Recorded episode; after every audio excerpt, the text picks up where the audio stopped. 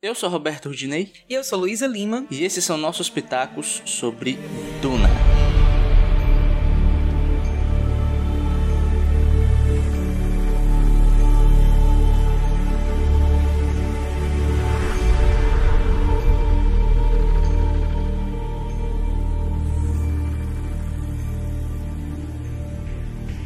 Luísa Lima.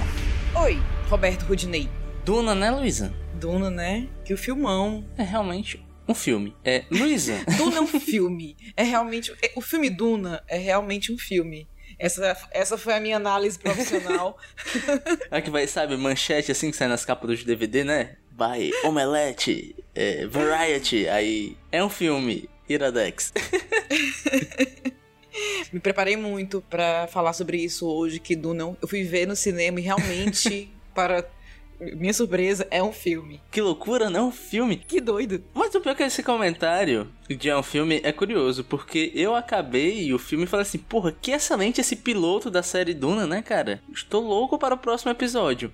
É, a gente sai desse jeito, né? Estou louca para a continuação. Espero que seja realmente aprovada e que ela continue. Porque eu não sei se você sabe, querido Rudney, o filme 2 ainda não foi aprovado. Pois é, tem essa questão. Ainda nem começou a ser feito. Mas enfim, a gente tá se adiantando muito, acho que a gente tem que dar Sim. uma retornada. Eu tinha uma pergunta pra te fazer, Lua, porque assim, Duna, dizem, sim, Duna é a adaptação de um livro, Duna, né, que é um dos livros mais influentes da ficção científica já feitos, etc. Eu queria te perguntar se tu tem algum background com Duna, se tu já leu, se tu viu o filme anterior, né, do David Lynch, tu tem alguma coisa assim com Duna? Ou, ou foi a tua primeira experiência com essa história? Tá, é, eu não li o livro todo de Duna. Inclusive, eu até tava querendo ler antes. Olha, iludida. Ah, eu vou ler antes do filme. Não deu tempo, gente. Não deu, trabalhando demais. Mas eu vi o filme David Lynch, nada a ver, inclusive. Acho que nem ele gosta desse filme. E assim, já tinha ouvido falar da história por alguns amigos que leram e tudo, né? Que são bem fãs e tal. E já tinham falado pra mim da história. Então eu não fui assim sem saber tudo. Mas eu não lembrava de muita coisa, verdade seja dita. Então eu tive que prestar muita atenção pra poder entender a história, né? Porque eu já esperava que fosse algo muito complexo, pelo que eu lembrava da história e pelo que eu sei do- dos livros, que a história é bem complexa. Eu tava bem ansiosa pra ver como é que seria adaptado mais uma vez pro cinema e pelo Villeneuve, né? Que é um dos meus diretores favoritos. É, realmente é, um, é, um coisa, é algo complexo e eu acho que talvez agrade mais pra quem tem um background da história, pra quem lê os livros, talvez, né? Uhum. Ou não, porque às vezes também tem aquele chato, né? Ai, que o livro é muito melhor, né? Como se desse pra fazer uma adaptação perfeita, né? Do audiovisual do- dos livros. Mas enfim, sempre tem esse que fala que o livro é bem melhor e pronto, acabou. Mas assim, eu acho. Não, essa pergunta não é a sua, né? Que eu acho que foi uma boa adaptação. Mas eu tinha só um pouco. Tinha pouca coisa que eu lembrava, de fato. Pois é, eu, eu perguntei isso porque eu assisti 100% cru. Eu não sabia quase nada de Duna. Eu sabia só isso. Ó, é muito influente, beleza? Ah, beleza. Tem areia e deserto e sol. Tá.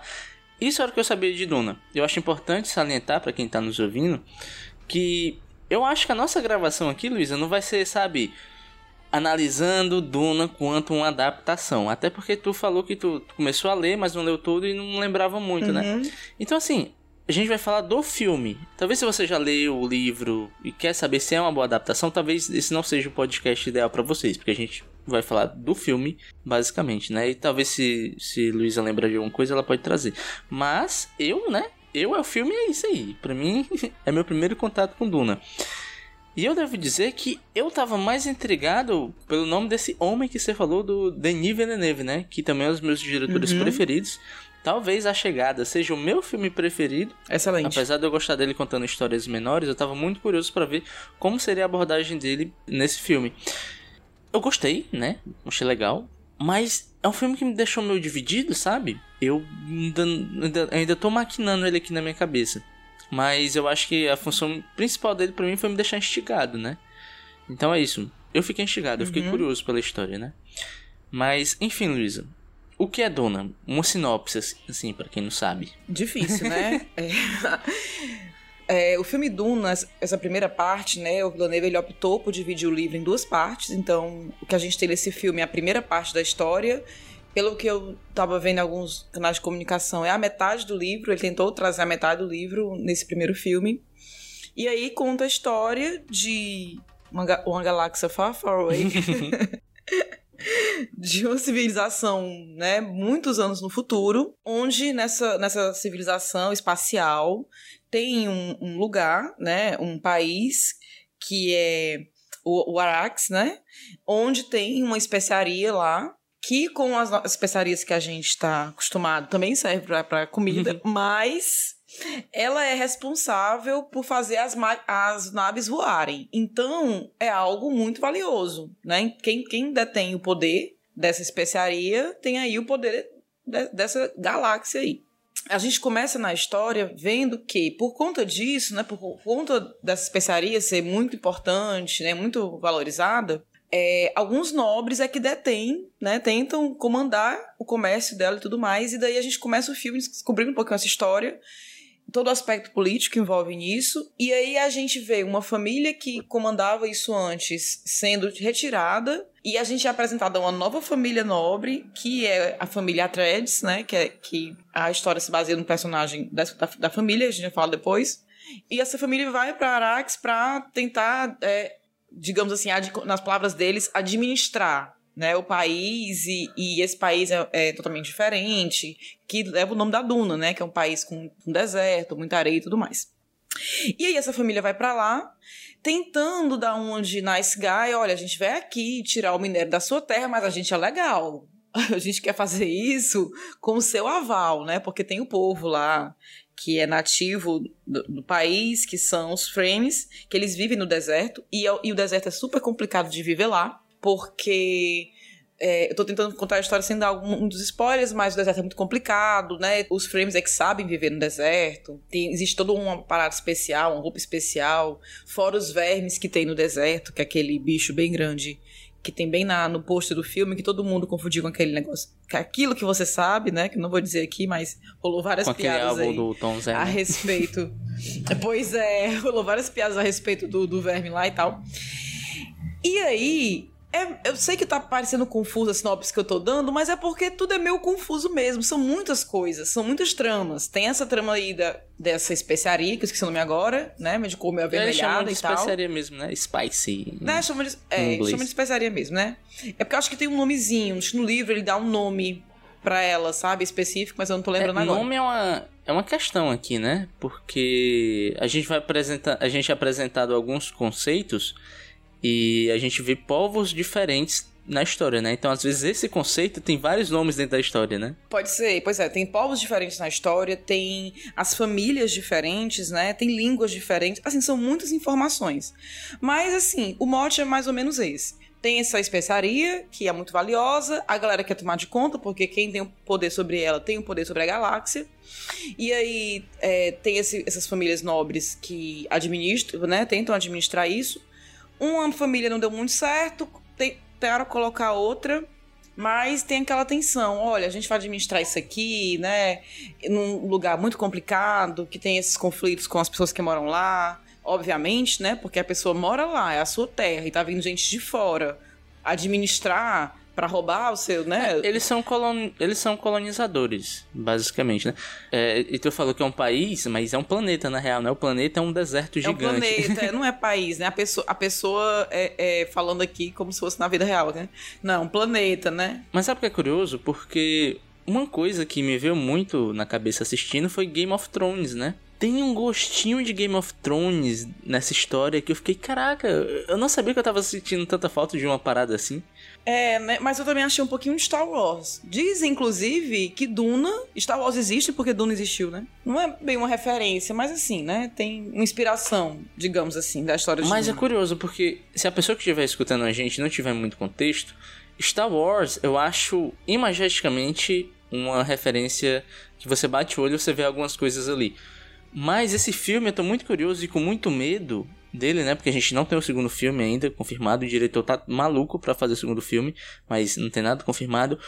Porque esse é um filme muito carregado. Ele é um filme muito soturno. Porque você tem o tempo todo a sensação de que vai dar ruim. Você tem a certeza sim, que vai dar ruim, sim. vai dar ruim, vai dar ruim. E o Villeneuve, ele é ótimo em fazer isso. É, muitos filmes dele eu fico todo o tempo com essa sensação. Não que vai dar ruim, mas assim, ele tem esse poder, digamos assim, de fazer a gente emergir mesmo no filme, assim. A chegada eu fiquei imerso uhum. o tempo inteiro, sabe? Eu fui ver sozinho no cinema e foi uma baita experiência, assim. O lance que eu mais gosto no Villeneuve é justamente essa construção de atmosfera e essa construção de tensão. É, a gente falou da chegada, que tem um pouco disso, mas eu acho que o filme onde ele mais coloca essa construção de ambiente é no Sicário. Não sei se tu já viu. Assim, Porque o Sicário é um filme que você vê o filme todo tenso, de olho aberto, assim, às vezes não tá acontecendo nada e você tá nervoso. E no Duna tem isso, porque todo mundo no filme tá mega nervoso. Todo mundo tá mega tenso. Porque todo mundo acha que vai dar ruim de alguma forma. Porque os Atreides, né, que é a família que vai comandar Duna, que foi escolhida pelo imperador para comandar Duna, todo mundo ali dentro sabe que tem alguma coisa por trás. Todo mundo, todo mundo ali dentro sente que tem um perigo iminente com essa oferta que eles não poderiam recusar. Então, o tempo todo eles estão tensos pela situação, de que eles ainda estão tentando entender, ok, a gente, a gente sabe que está indo para uma armadilha. E quando eles estão lá dentro, eles são colocados em um ambiente que não são deles, né? É, no começo uhum. do filme você tem primeiro o, o, planeta dos Atreides, é um planeta com água, é um planeta verde, é um, é um planeta que parece ser frio, e eles vão para um deserto. Então o tempo todo eles estão incomodados. E não tem ninguém calmo nesse filme, é todo mundo tenso o tempo todo é todo mundo tenso o tempo todo, todo mundo com aquela, aquela sensação que vai dar merda, a merda vem. Mas a gente tá indo. eu sei que vai dar merda, mas vamos lá, né? Não, não tô ouvindo aqui minha voz interior. Aí o meu lance com esse filme é que ele não tem um fator de diversão tão grande, sabe? Você não vai ver, sabe, um sabre de luz. Não, você vai ver pessoas tensas, um jogo político ali rolando e você preocupado junto com essas pessoas.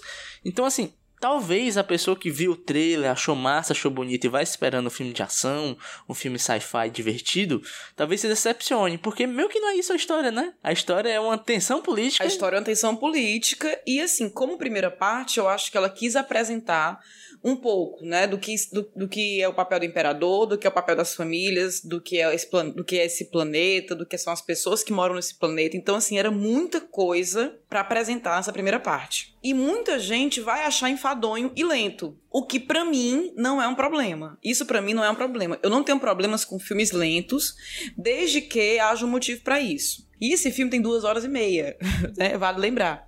E ainda assim eu acho que contou muita coisa por cima. Ainda assim eu acho que tinha personagens que mereciam um tempo maior, que a gente tinha que entender mais aquele personagem. É, não vou falar aqui para ser, né, para não influenciar quem for assistir. Uhum. Mas eu acho que precisava ainda assim ter. E é como você falou, não tem essa coisa muito divertida, mas para mim, a minha diversão foi a grandiosidade do filme. Eu fiquei muito impressionada com, os, com as locações, com o figurino, com os efeitos especiais. Eu achei tudo muito impecável. E também eu gosto da atenção aos detalhes, que eu acho que o Villeneuve faz perfeitamente. Ele dá uma atenção aos detalhes, sabe? Então, assim, eu achei é, é pouca ação, mas as lutas que tem, elas são muito bem coreografadas. Eu, particularmente, gostei bastante de tudo da construção, sabe? Assim, as naves, o figurino, a gente saber caracterizar aquele, aquela pessoa é daquela família, é daquele planeta. A gente já sabe, se tocava que pessoa tal era daquele planeta, daquela família, pela maneira como se vestia, ou se portava, ou aparentava. Então, eu acho que o filme é muito rico em detalhes nesse sentido, visual. Eu acho que ele é assim, Luísa, porque o lance desse filme é Duna. Quando eu falo Duna, eu falo planeta Duna. Uhum. O ambiente é tão ou mais importante que os personagens que estão ali dentro. O ambiente é maior que os personagens, literalmente. É um, é um outro personagem. Não, é o, é o personagem principal. Você tem ali o A3 e tal, ele é o cara que você vai seguir. Então até um problema, mas depois a gente fala disso. Mas o lance é que o filme ele quer te passar uma atmosfera, ele quer fazer você entender esse lugar. E ele faz isso te mostrando imagisticamente, ele faz isso com o figurino e ele faz isso com a música. A música desse filme eu achei espetacular, porque não tem um tema assim empolgante, não tem um tema assim de ação, você não tem um tema de um personagem. Não, você tem um tema da situação. Da situação. Nesse ponto ela é perfeita, porque ela é inquietante, ela é incômoda. Quando você vai pro mundo dos, Har dos Harkonnen, né, que é meio que a, a família que tava em Duna anterior, que eles são conhecidos por ser violentos tal, são os vilões do filme. A trilha é inquietante, ela é estranha, tem um bocado de elemento dentro dela, você fica meio perdido. E eu achei isso tão bom. Eu comprei tanto essa ideia de que eu estou entrando em um mundo novo e é um mundo muito diferente do meu, assim, que eu curti pra caramba tudo isso. Também. E é engraçado porque assim, Luísa, tem uma coisa comigo que eu tava. Eu passei até o dia pensando hoje que a gente ia gravar, né? Que efeito especial não mais me impressiona. Sabe? Tipo assim, ah, um dragão gigante. Ah, beleza, dragão pro CG, né? Computador. Uhum. Legal. É, eu fico mais impressionado, assim, sei lá, com animação, sei lá, assistir a Homem-Aranha no Aranha Verso, que eu fiquei maravilhado, meu Deus, filme lindo. E eu acho que Duna foi o primeiro filme em muito tempo que me fez ficar maravilhado com a imagem de CGI, sabe? Uhum. Tudo no filme é bonito, o design das naves e o jeito que elas são imponentes é tudo bonito.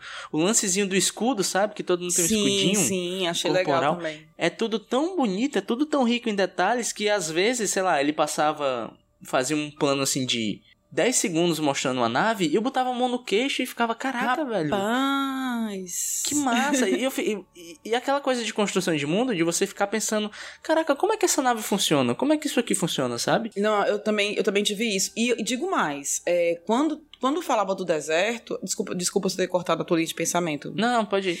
É, só pra complementando isso que tu falou de sentir essas coisas, tudo, no deserto, eu realmente me sentia lá. Eu me sentia cansada de ver aquelas pessoas correndo na areia, sabe?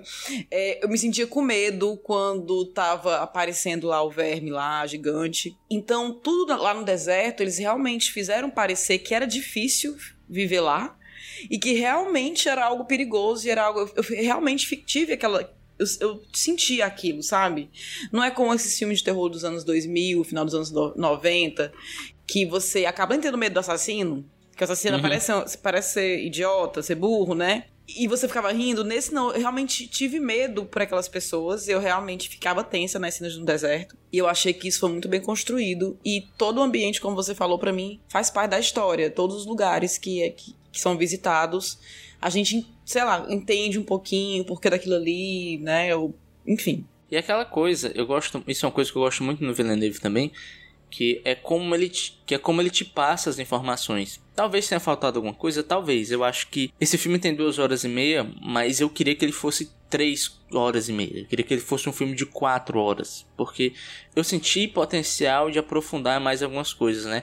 Mas nessa hierarquia das casas, de como elas funcionam, é, eu senti falta de mais tempo no filme. Pode parecer meio louco, né? Porque o filme tem duas horas Olha, e meia, mas Até, até para explicar um pouquinho dessa relação com o imperador, qual, qual, o qual era realmente o plano que ele tinha por trás de tudo aquilo, por que que ele, sabe, algumas decisões foram tomadas Mas aí que mais. tá. Poderia ter? Poderia ter. Eu aceitaria? Aceitaria de boa. Só que o cerne do filme e as coisas que ele me mostraram me explicaram a história, entendeu? Eu entendi o plano do imperador, mas ele não teve um momento que alguém falou: "Ah, então o plano do imperador é fazer isso, isso e isso". Não, é, o pior é que eu nem gosto disso, sabe? Eu, eu não me refiro nem a isso, eu me refiro assim, a ter mais tempo, não só, eu também entendi e tudo mais, mas, mas é a ter mais tempo pra isso ser construído. Eu acho Mas que o meu faltou. ponto é que eu adoro como esse filme ele te condensa informações. Eu sinto, eu não li o livro, eu não li uma linha do livro, mas eu sinto que você tem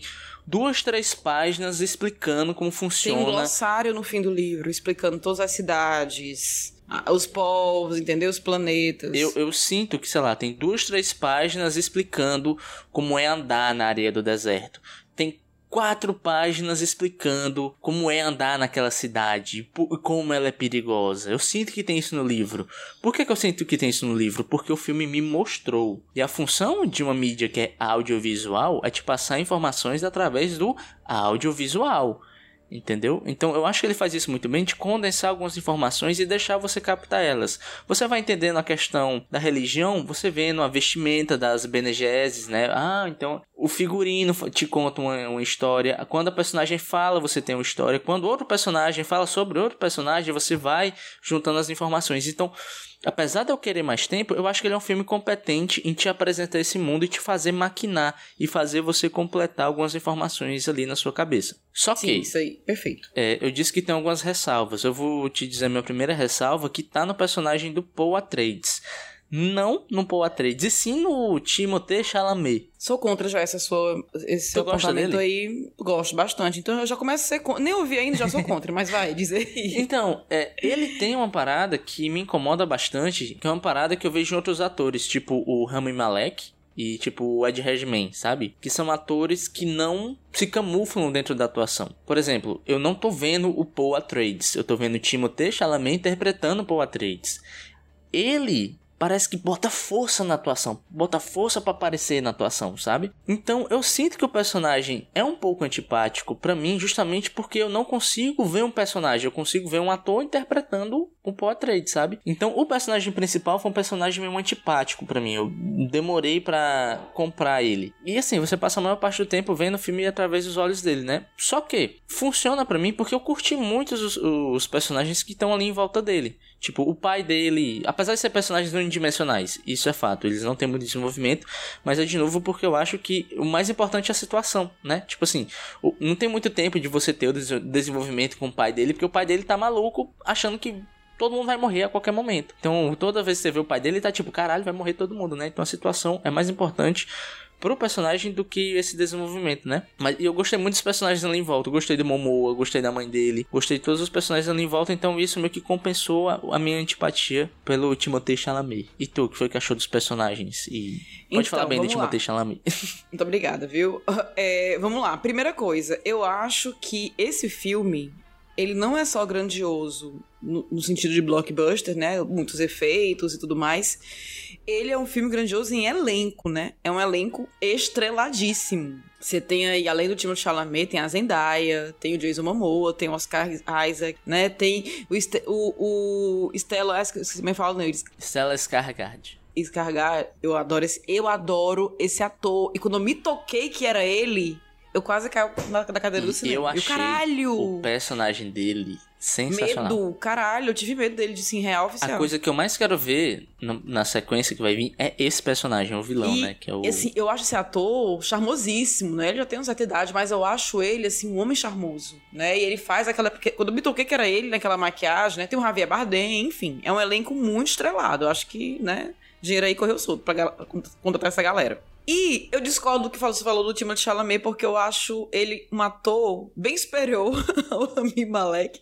Eu sou a pessoa que diz isso, que o Rami Malek ele, é ele, todo personagem é o mesmo personagem, é, só que um tá com dentador e o outro não. Mas é, eu gostei, eu acho que. Eu vi, acho que foi a Ana Luiz falando um pouco no Twitter sobre o personagem do Paul, e ela culpando mais o roteiro do que o ator, né? Então, você meio que falou, talvez tenha isso da gente não ter um desenvolvimento do Paul como deveria, embora 70% da tela é dele, né? A gente tá vendo ele direto, né? Inclusive, Feio, Feio São Vocês, eu acho o Timothée Chalamet lindo, e ele aparece muitos, muitas vezes em muitos closes, então apreciei bastante esses momentos.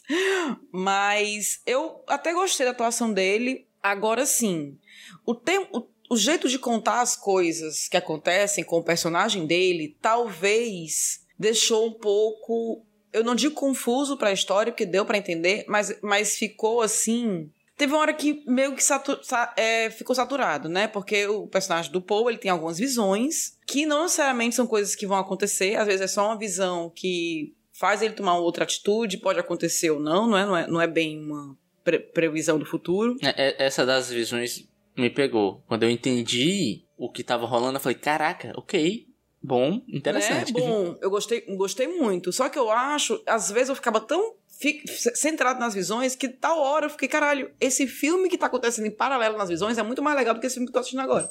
esse, uhum. esse, filme paralelo aqui tá bom, tá divertido, sabe? Teve, teve uma hora que eu fiquei meio assim. Mas, é, eu não sei, eu acho que faltou um pouco aí pra gente entender até Sabe? Porque o personagem do Paul é sempre colocado como um menino muito privilegiado. E, Playboy. Né? E hoje em dia tá difícil a gente simpatizar com esse personagem, né?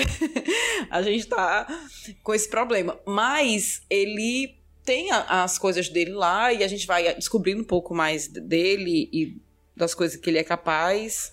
Não sei, eu acho também que talvez o problema desse filme é isso. Como ele é uma parte e a gente não tem a outra ainda, a gente tá. Eu tô colocando muita fé na outra parte, entendeu? É como se a outra parte, essa primeira parte, dependesse um pouco da outra parte. Então, esse pra mim é o pior pecado do filme. Ah, esse é um pecado do filme. Porque é, nem a segunda parte tem ainda, sabe nem se vai ter. Por, exatamente, porque arte nenhuma precisa seguir regras, né? Mas você não tem sensação de que esse filme é um filme no final. Você tem sensação de que esse filme é um pedaço de um filme. Sim. Eu acho que dá para comparar um pouco com Senhor dos Anéis, que O Senhor dos Anéis também tem isso. O final tem uma coisa muito parecida, né? Que acaba meio que falando, olha, tem mais, hein? Vai ter mais um próximo. Só que, só que, Senhor dos Anéis, você já sabia que ia ter filme 1, 2 e 3. Eu não assisti na época, né? Mas depois, tipo assim, eu assisti o primeiro já sabendo que tem 1, 2 e 3. Eu não sei se vai ter do não 1, 2 e 3. Eu não sei. Se, sei lá, tivesse a notícia falando assim, olha só, tá confirmado, vamos começar a filmar. Semana que vem. Massa. Ah, massa, velho. Vamos esperar o próximo aí. Só que você não sabe se vai ter outro, né? Talvez tenha. Tenho quase certeza que tenha. É, eu acho que vai ter, mas assim, vai demorar muito. Pensa aí. Não, ainda nem começou mas o meu feito. problema não é nem isso. O meu problema não é nem isso. O meu problema é que. eu tô- Eu tô tentando não dar spoiler, mas pronto. Eu achei uma analogia aqui. Achei duas analogias, mas eu vou usar só uma. É como se. Imagina que você é criança. Você tá com a sua mãe numa loja de brinquedo. Sua mãe sai te mostrando assim: Olha só esse carrinho aqui. Massa, né? Tu, pô, mãe, massa, quero. Esse boneco aqui, mãe, quero também. Esse trenzinho aqui, mãe, quero também. Pois é, meu filho, mas a gente, mas a gente só vai te dar isso daqui a dois anos, tá bom? Na volta a gente compra. Exatamente. Essa é a sensação do filme. É uma sensação de que algo foi interrompido abrupta- abruptamente. Ele abre vários conflitos, mas não fecha nenhum conflito. É, é como se o filme não se fechasse dentro de si mesmo. É como se fosse um episódio de uma série, sabe? No final tem um cliffhanger de outro episódio. Só que não é, É, série, é um é um problema. então, o final do filme é meio amargo pra mim, porque é, é, eu- eu- se, se eu ainda estivesse trabalhando, se eu ainda estivesse trabalhando no Procon, Luísa, eu provavelmente processaria o Denis Villeneuve, porque ele não me deu o produto conforme foi paquea- oh, pactuado. É, O produto foi problema, é um problema. Eu também tive essa mesma sensação que você. Eu gostei bastante e talvez por ter gostado bastante de muitas coisas, esse final foi meio broxante, né? Pô, tava um date tão massa, a gente tava ali se entendendo tão bem. E do nada o cara quer ir embora, não quer nem subir, sabe? não, vou embora pra casa. Foi massa a noite, mas agora vou embora. Eu fiquei muito nessa sensação também. Assim, apesar de todas essas coisas que, eu tô, que a gente tá falando, pontuando, né, do que a gente achou que faltou, eu também tenho que dizer que é uma história muito complexa e que é muito difícil adaptar. E algo que o próprio Villeneuve falou é que ele tentou dar uma cara mais pop pra essa, essa história, né? Tentou atrair um público mais jovem pra essa história. E é uma história assim, fala de política, trama política, né? E fala de outras coisas, fala de lealdade. E também tem um lado místico, e fala de religião, e enfim, fala de muitas coisas. E é muita coisa. Então, duas horas e meia foi pouco pra muita coisa que tinha no filme. Então, muita coisa foi explicada, muita coisa não precisava ser explicada, a própria trama acabou explicando pra gente. Mas ainda assim, faltou aprofundar em muitas coisas, em muitos personagens. E eu concordo com você, vou destacar aqui o, o Duncan, que é o personagem de Jason Momoa, maravilhoso, mas que ainda assim a gente não entende aquela relação deles, entendeu? Que é massa e da onde veio, como foi que veio, né? Por que eles são tão próximos. Então, assim, é tudo muito jogado pra gente, a gente é que fica na cabeça, né? A gente que eu digo assim, as pessoas não leram um livro e tal, fica com aquilo na cabeça. Não, é porque deve ser por isso, por isso, por aquilo, né? Tava, não sei, não sei, não sei nem se precisava, mas é porque fica essas pontas assim, né? E, enfim, eu espero realmente que tenham dois. Espero que quando tente tenham dois, eu tenha a oportunidade de ver os dois juntos. Seria muito massa dar uma sessão com os, do... Com os dois e tal. Mas é isso, é um filme que não é curto, mas que, que em dado momento ele é lento pra contar a história, mas acabou sendo corrido por tanto, tanto de coisa que aconteceu. E chega um momento no filme que, sabe, meio que degringola tudo. Ele- eu Acho a É. palavra essa, degringola tudo. E começa a correr rápido assim. É, e eu tava assistindo o filme, eu tava super empolgado. E quando o filme acabou, eu tive a sensação de que ele foi muito curto. Eu tava preparado pra ver um filme de 3 horas e meia, um mega épico, 4 horas de filme. E- E a opção do diretor e do roteirista, né, para a história ali. E é aquela coisa, o cara faz com a arte o que ele quiser, mas às vezes você faz o que quiser, mas eu também acho o que quiser. E aí? Eu achei pai essa É. parada aí. Qual foi? Achei isso aí. Dito isso, gente, vá ver, é legal. Tem muita coisa bacana. Sim.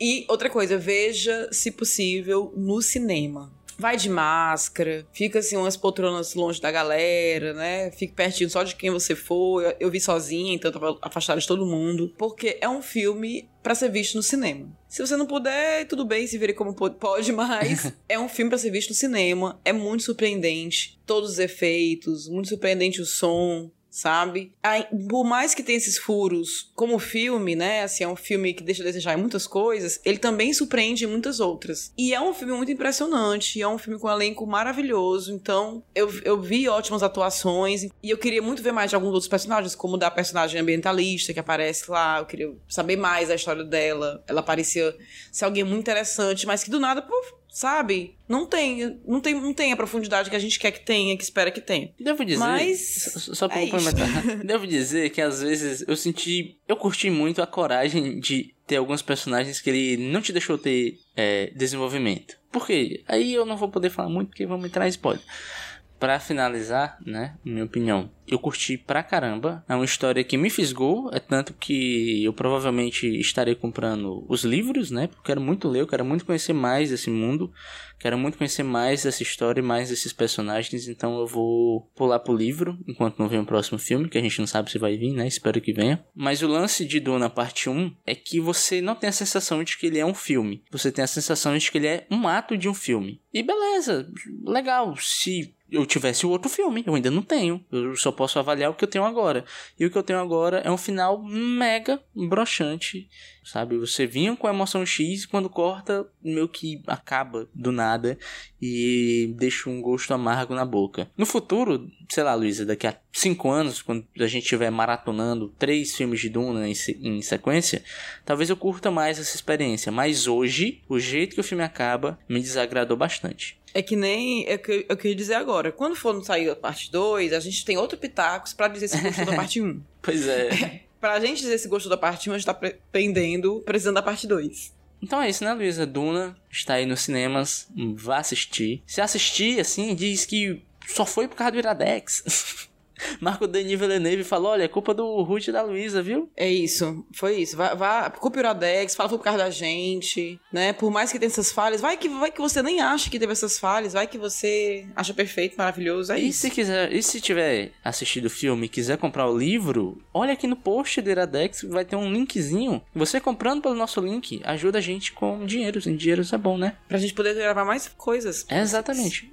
Lu, é, É antes de dar tchau, só me diz onde as pessoas te encontram por aí, se tem algum outro podcast para as pessoas escutarem a tua voz. Bom, se você gostou da minha voz nesse podcast, você pode escutar também em outro podcast da casa, que é o ZupaCast. É, a gente tá tentando com todo o afinco tirar o slogan do Iradex, que o Iradex é um lugar de coisas boas, trazendo coisas de qualidade duvidosa, como a novela Usurpadora. É o ZupaCast, um podcast que eu faço com Pedro PJ Brandão e o Gabriel Pinheiro, onde a gente analisa os capítulos semanais dessa novela, da novela mais assistida do Brasil, da novela mexicana mais assistida no Brasil. E as pessoas me encontram no Twitter.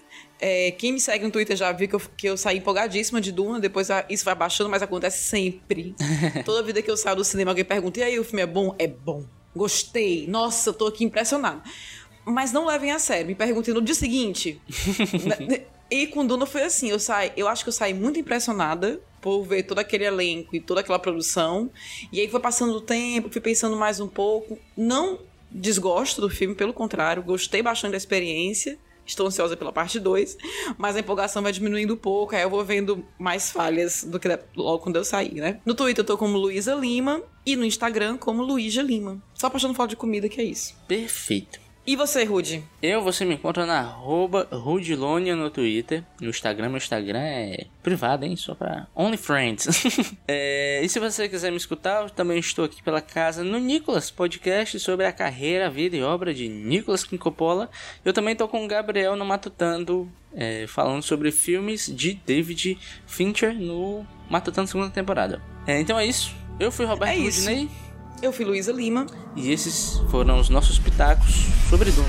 Tchau. Tchau.